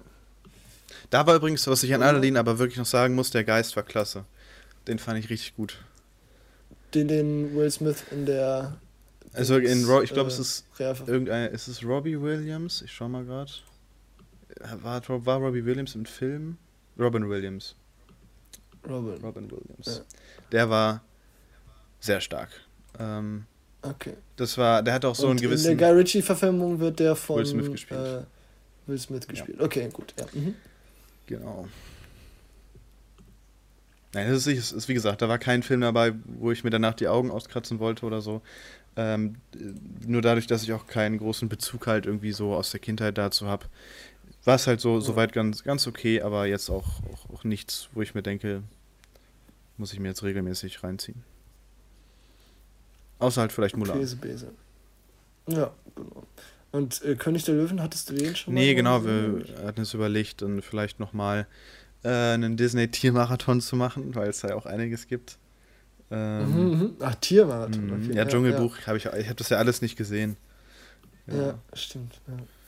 Ja. Alter Falter, ja. Ja, bei König der Löwen bin ich da auch gespannt. Ob du dich dann drüber beschwerst, dass die Story ein bisschen klassisch, klassisch ist. Ja, mal schauen. Ja, ist halt die, also die Blaupause für eine Heldenreise schlechthin. Aber die Charakterentwicklung dauert so ungefähr 10 Sekunden und dann hast du, oder, na okay, nee, wahrscheinlich ein Song. Ein Song. Ein Song. ein Song für die Charakterentwicklung. Und dann, ja, gut. Aber ich meine, ist ein Kinderfilm.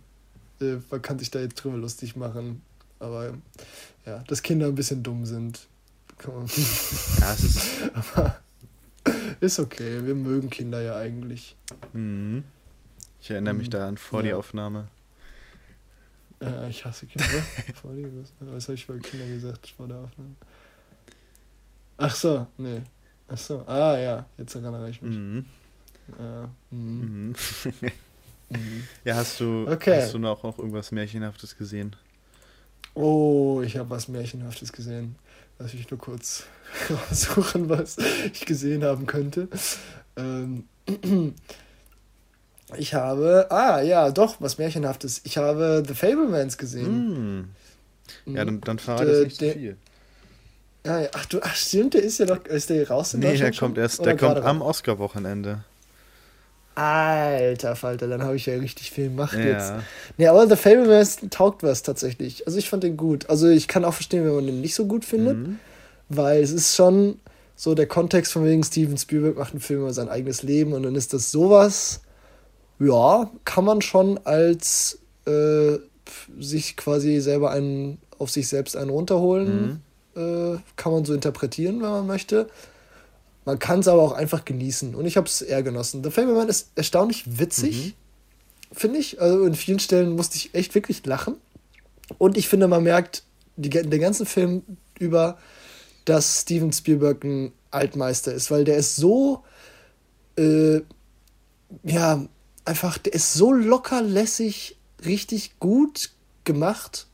So ein bisschen wie bei Decision to Leave von Park Chan-wook wo du so, okay, der hatte natürlich noch den Kniff mit dem Schnitt mhm. bei Decision to Leave, aber ähm, du merktest den ganzen Film über, der ist einfach, der, das ist einfach gekonnt. So, das ist Erfahrung und das ist jetzt nicht großartig viel Spielerei, was da dahinter steckt, aber das ist einfach irgendwie, das ist einfach solide gut. Ja. Und es ist bei The Fablemans genauso. Der ist nicht übermäßig, also der erfindet Steven Spielberg auch nicht neu. Du hast immer noch Lensflares zwischendurch. Du hast immer noch äh, ja, diese gewisse Ho diese Hollywood-Theatralik oder nicht Theatralik, das war ja bei den alten Filmen, also diese ja, so, ja, wo du halt denkst, ja, okay, mhm. das ist jetzt sehr amerikanisch, Hollywood-mäßig. Ähm, und das hast du immer noch und das hat Steven Spielberg natürlich auch irgendwie maßgeblich mitgeprägt über seine Jahre. Aber deswegen finde ich das bei diesem Film auch umso passender, dass es ähm, quasi so ein Charaktereinzug von den von The Fablemans hier ist. Ja. Ähm, insofern hat mich das auch nicht gestört. Und äh, im Kino hat er mich auch eigentlich ganz gut mitgerissen. Ähm, oder ja, also er hat mich jetzt über emotional nicht richtig gekillt. Das nicht, weil er jetzt auch nicht wirklich traurig ist.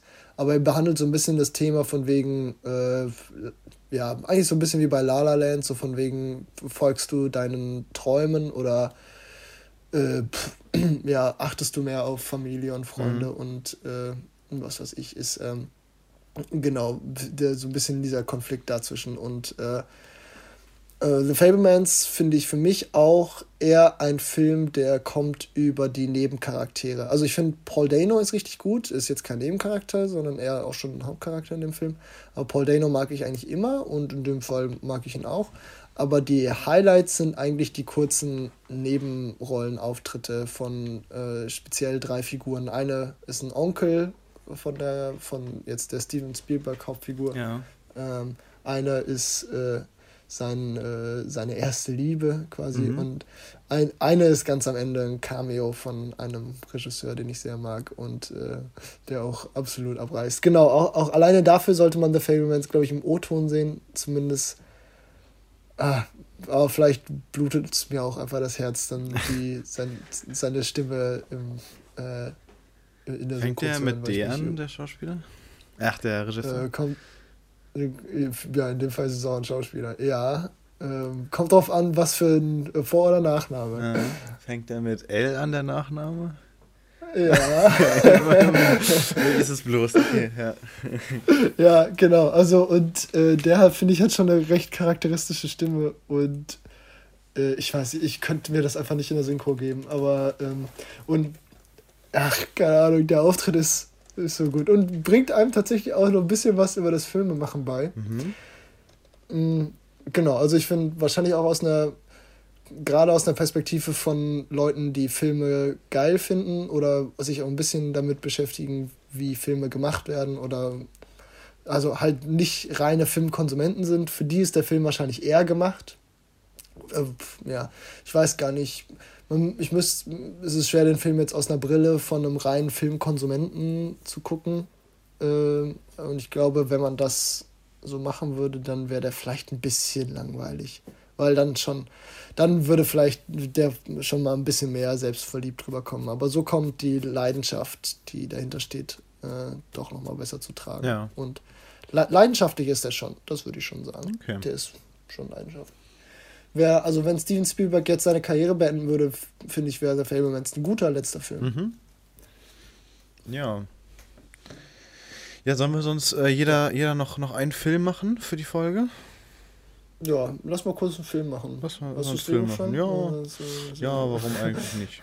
Ja, jetzt äh, habe ja. ich das so, so bewusst gesagt, aber weiß noch gar nicht so ganz, ähm, wohin es überhaupt gehen soll, ja. Ja, wir können vielleicht beim Thema Hollywood bleiben und über Babylon reden. Ah ja, stimmt, das ist gut. Ja, Babylon, den habe ich sogar ja. im O-Ton geguckt im Kino. Nice. Ähm, ja. Und ja, ich fand den, das war ähnlich wie bei Titanic. Äh, die so die erste Hälfte richtig geil, hatte richtig gute Momente. Ich glaube, ich musste auch wirklich viel lachen.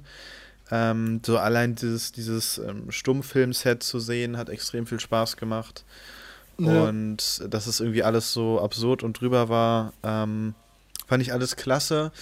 Und dann gab es so ein paar Entwicklungen, die ich für mich persönlich einfach schwer nachvollziehbar fand und deswegen so ein bisschen aus dem Film geschlittert bin, ähm, weil der Film die jetzt nicht großartig erklärt hat. Es kann am Ende natürlich auch mehr meine Schuld sein, aber mir war halt nicht so wirklich bewusst, ähm, dass es diese sehr starken gesellschaftlichen Umbrüche gab von den 20ern auf die 30ern ähm, und ich war zum Beispiel extrem verwirrt von dieser Szene, wo Margot Robbie dann ähm, in, in dieses Haus kommt und dann alle Leute so extrem, ähm, ja, wie sagt man, ja, so, so extrem vornehm sind auf einmal. Und das waren so ja. Momente, wo ich das einfach nicht nachvollziehen konnte, woher das jetzt kommt. Und ähm, das driftet dann ja hinten raus ab bis zu seinem Höhepunkt, wo Toby Maguire uns dann irgendwie da so durch so Gänge führt.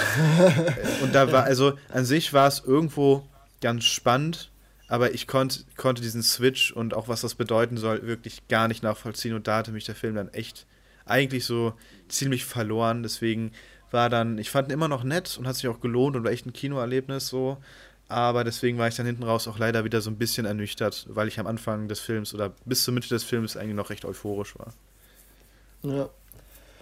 Ja, kann ich verstehen. Ich fand Babylon großartig. Ähm, also der ist ganz knapp an den viereinhalb Sternen bei mir. Du hast den erst viereinhalb gegeben, ne? Ja, ich habe ihn erst mit viereinhalb gelockt, äh, habe ihn dann aber runterkorrigiert. Ähm, ja, ich weiß nicht, im Rewatch dann vielleicht viereinhalb. Ja, mal schauen. Ja. Ähm, muss mal schauen. Aber also, ich habe ihn dann runterkorrigiert, als ich ihn in meine Jahrestop 10 dann einge, eingegliedert habe und dann gedacht habe, ja, aber eigentlich fand ich den vielleicht schon besser. Und dann ist er jetzt, glaube ich, irgendwie auf Platz drei oder vier. Pff, äh, weiß ich jetzt gar nicht, wie meine Top 10 da gerade aussieht. Ich meine, die hat sich jetzt äh, ohnehin noch mal ein kleines ja, bisschen. Ja, bei mir hat es sich auch schon mal stark verändert, aber das ist nochmal ein anderes Sicher. Thema, ja. genau. Ähm, vielleicht können wir am Ende der nächsten Folge einmal unsere Top 10 ja. äh, aktualisiert vorle nur vorlesen. Genau, aber nee, ich fand Babylon ziemlich geil. Ähm, wie du schon sagtest, die sehr ekstatische erste Hälfte wirklich, also vom, vom Schnitt her oder einfach die, Ru die, die, die, der Score und diese Ruhelosigkeit, also das ist ja fast so ein bisschen so ein, äh, so ein Safety Brothers Film, mhm. finde ich, äh, nur halt auf eine nicht so unangenehme Art und Weise. Ähm, halt einfach dieser, dieser ja, Rausch der Ekstase, ich meine, das ist ja auch der deutsche Untertitel, aber der passt da einfach unheimlich gut. Ähm, wenn dir das gefallen hat, dann guck dir bitte Whiplash an, aber ich meine, da ja, habe ich dich jetzt eh zugezwungen in der Challenge. äh, ähm, und ähm, also da war ich echt, da bin ich echt richtig weggeblasen worden, halt auch, weil ich die Musik halt auch schon mochte. Ähm, und dann als er dann so ein bisschen runtergeschraubt ist, ich weiß nicht, ich bin dann, ich bin da einfach mitgegangen. Ich habe es gar nicht so hinterfragt, ich, ich weiß es gar nicht. Ich habe mich da einfach irgendwie, irgendwie, tragen lassen und ähm, bin da, hatte jetzt, was sagtest du mit der Szene, wo, wo alle plötzlich so peak fein mhm. sind um Margot Robbie? Ja. Das habe ich jetzt so ein bisschen so interpretiert, dass sie da einfach in ein anderes Umfeld reinrutscht, so von wegen als kleine aufstrebende Schauspielerin, die quasi so zum Jungstar wird, hat sie erstmal schon noch ein anderes, etwas geerdeteres Umfeld, als wenn sie plötzlich zu einer Diva hochstilisiert werden soll, weil was hatte sie? Hatte ja vorher schon so ein bisschen so ein Sexsymbol-Image. Mhm.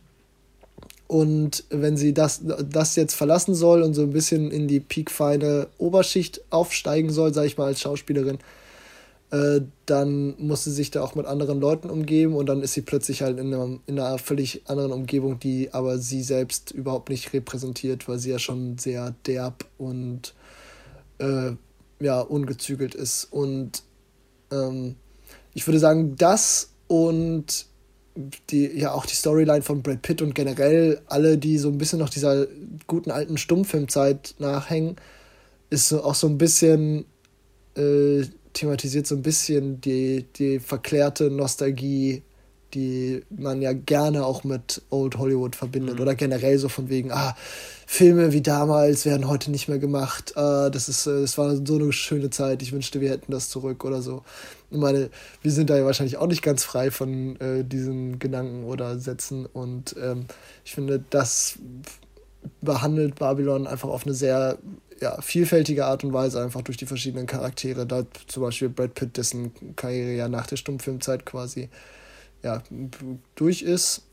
Ja. Ähm, und ähm, genau, das halt einmal als Storyline und dann ja, Margot Robbie, die quasi erst richtig aufsteigt, aber auch so ein bisschen dann damit zu kämpfen hat.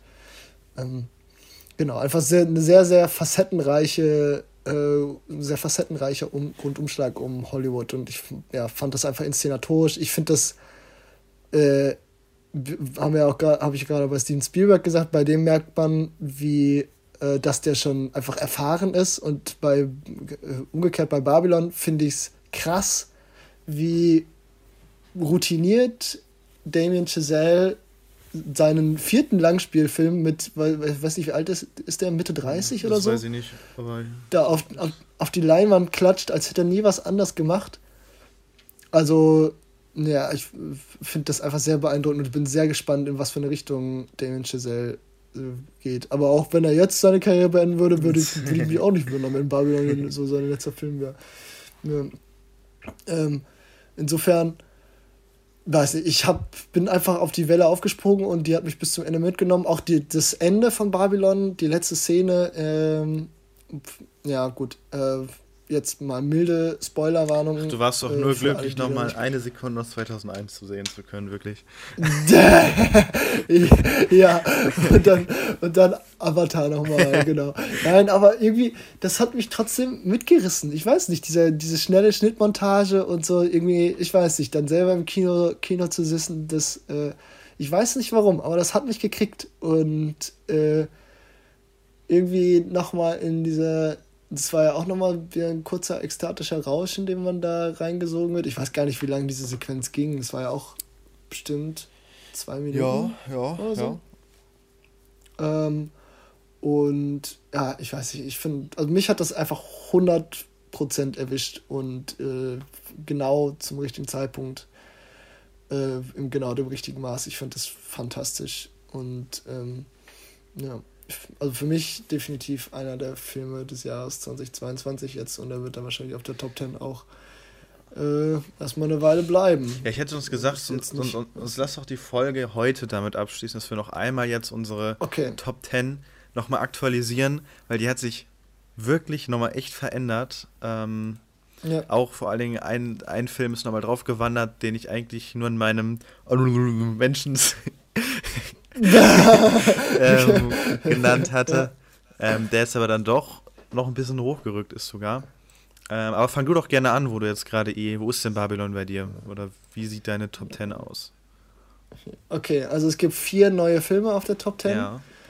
äh, bei mir und es gibt jetzt auch nur noch vier Sterne-Filme. Mhm. Das heißt, die letzten beiden dreieinhalb Sterne-Filme, was war das? Äh, wer ist raus? Ähm, Everything Everywhere All at Once ist jetzt runter und äh, Triangle of Sadness. Mhm. Die sind jetzt bei raus. Und ich weiß gar nicht, was die anderen Filme sind, die es jetzt nicht mehr geschafft Ach genau, The Northman ist runter. Ähm, und der war ja schon bei vier Sternen. Und noch irgendeiner, der so auf der Kippe stand. Ach, warte. Hatte ich Top Gun Maverick drauf? Nee, ich glaube nee. nicht. Egal. einer ist auf jeden Fall jetzt, Platz 10 ist auf jeden Fall jetzt Something in the Dirt, das hat sich nicht verändert. Dann kleiner Teaser äh, für die nächste Folge dann. Platz 9 Banshees of Inisherin. Äh, Platz 8 The Eternal Daughter. Auch äh, kleiner Teaser. Dann Decision to Leave auf Platz 7. Äh, dann RRR auf Platz 6. Äh, dann Babylon auf Platz 5. Mhm. Äh, Platz 4 ist White Noise. Genau, die beiden äh, müsste ich, also Babylon White Noise müsste ich, glaube ich, jeweils nochmal rewatchen, um zu, ja, sagen zu können, was jetzt Platz 4 und was Platz 5 ist. Hm. Filme natürlich jetzt nicht so unbedingt mega gut vergleichbar, aber ja, ja äh, genau, also würde ich sagen, geteilter Platz 4 äh, vielleicht dann äh, und Platz 3 Fire of Love noch, ähm, dann Platz 2 Leonor Will Never Die, das war ja vorher mein Platz mhm. 1 und Platz 1 ist jetzt äh, After Sun. Ah ja, Ah ja, After Sun. Den hast du auch noch im. Kino gesehen. Redest du vielleicht in der nächsten Folge darüber, ne? Ja. Ja. Ja, also bei, bei mir waren die zwei Änderungen ähm, einmal, dass bei mir noch Knives Out tatsächlich noch drauf gekommen ist auf die Top 10, den ich ja Aha. für mich beim ersten Mal war ich ja auch sehr ernüchtert.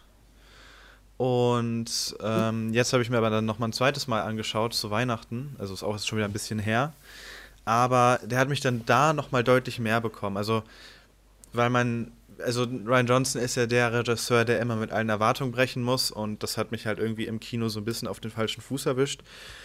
Und als ich jetzt Knives Out dann nochmal gesehen habe, fand ich ihn beim zweiten Mal nochmal wirklich sehr unterhaltsam von vorne bis hinten, weil man jetzt auch den Twist kannte. Ähm, und ja, ich will, will jetzt wirklich nichts, nichts vorwegnehmen, aber ich hatte einfach auch direkt eine Figur, mit der ich direkt, also mit der ich jetzt von Anfang an mitführen konnte und nicht erst viel später. Und ja, er, er funktioniert, er ist an sich, also es ist ein sehr unterhaltsamer Film. Ich finde da die äh, Nominierung fürs Drehbuch Oscar-mäßig auch wirklich ähm, sehr zurecht. Ähm, und ja, deswegen dann bei mir noch Platz 6 auf der, auf der Top 10 geworden, weil er mir echt, also beim zweiten Mal hatte ich wirklich eigentlich nichts mehr zu, zu meckern, großartig, außer vielleicht, ähm, dass das CGI ein bisschen sehr unnötig eingesetzt ist irgendwie, oder beziehungsweise ich finde, der Film wirkt manchmal so ein bisschen uncanny, was einfach unnötig ist für so ein Szenario. Ähm, auf der anderen Seite passt es irgendwo auch wieder, weil es ja so ein mega abgespacedes Szenario ist. Ähm, ja, und das Schauspiel ist halt, ja, aber selbst das, also es ist halt alles so ein bisschen aufgesetzt, so ein bisschen over the top. Ähm, und auch wenn das vielleicht irgendwo gewollt ist, kann man es ja trotzdem auch ein bisschen kritisieren. Aber ja, deswegen Knives Out hat mir wirklich dann doch ziemlich gut gefallen jetzt im Nachhinein, auch wenn Teil 1 für mich auf jeden Fall besser ist. Und dann habe ich tatsächlich noch den gestiefelten Kater auf Platz 8, mhm. den ich auch okay. noch im Kino gesehen hatte. Das ist so ein Animationsfilm, der sich anfühlt, als ob er von Pixar wäre. Ist er aber nicht. Also, was den gestiefelten Kater so besonders macht, ist der Animationsstil, der so ein Mix aus normalen ähm, Animationsfilm ist, wie man ihn kennt, aber mit dieser Spider-Verse, ähm, mit diesem Spider-Verse-Stil gemixt. Also man hat ja. gesagt, wir nehmen einfach beides. Und das ist ein Mix, der wirklich ziemlich gut funktioniert und einfach auch extrem kreativ wirkt. Äh, ich fand den Film witzig. Ähm, er funktioniert, würde ich sagen, für jung und alt. Ähm, er ist natürlich immer noch so ein bisschen, er ist jetzt nicht gerade subtil, ist aber, denke ich, bei einem Kinderfilm dann irgendwo auch wieder in Ordnung. Der war stellenweise auch wirklich düster, äh, denn der Erzfeind hier vom gestiefelten Kater ist halt eben der Tod, der von so einem Werwolf auch verkörpert wird, der auch sehr cool aussah. Ähm, und ja, ich, ich mochte den echt sehr, sehr gerne, was ich so. Also ich hätte nicht gedacht, dass ich den dann doch so gerne mag, aber dann, ja, Platz 8. Ich weiß gerade gar nicht, was bei mir runtergeflogen ist.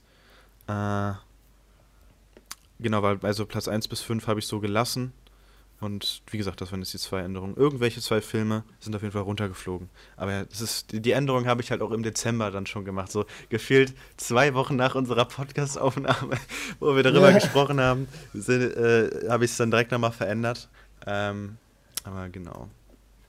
Ja. ja. Soll ich dann die Filme, über die du jetzt äh, nochmal detaillierter gesprochen hast, noch auf die Liste mit aufnehmen oder möchtest du die in der nächsten Folge nochmal Nee, ich, ich würde ja. sagen, eigentlich habe ich damit alles gesagt. Dann kannst du Knives Out und den gestiefelten Kater eigentlich gerne mit draufpacken. Nice. Okay. Judy Booty, damit haben wir dann diese Folge abgeschlossen. Yes. Ja, dann dir viel, äh, dann viel wie immer, dann dir vielen Dank wie immer für deine Zeit. danke. Ähm, ja, so, ja, äh, bitte, meine ich natürlich. Mhm. Und danke, ähm, dass ich äh, wieder mal der, dein Gast, Co-Host äh, ja. sein durfte. Sehr, sehr gerne. Ja, ja auch wenn äh, die Anmoderation ein bisschen holprig war und die. äh, ich glaube, wir haben es doch wieder ganz gut doch, hingekriegt. Vielleicht. Ich glaube auch, ja. ja. Sind doch immer noch der beste. ohne, ohne Zweifel, ja. Ja, ja, wenn ich meine Jahrestop 10 an Filmpodcasts ausstellen müsste, dann, dann wären wir, glaube ich, schon ziemlich weit oben. Mhm. Ja. Auf allen zehn Plätzen. Auf allen zehn, allen zehn Plätzen. Richtig. Gut. Ja, dann nice. würde ich sagen, hört man sich in zwei Wochen wieder. Wenn es wieder heißt. Ja. Tauwerk muss es auch nicht. Okay, ich weiß gar nicht, brauchen wir irgendein Motto, wenn es wieder heißt. Ciao, ciao. Nein. Ciao, ciao. wow. okay, ciao, ciao. ciao. ciao.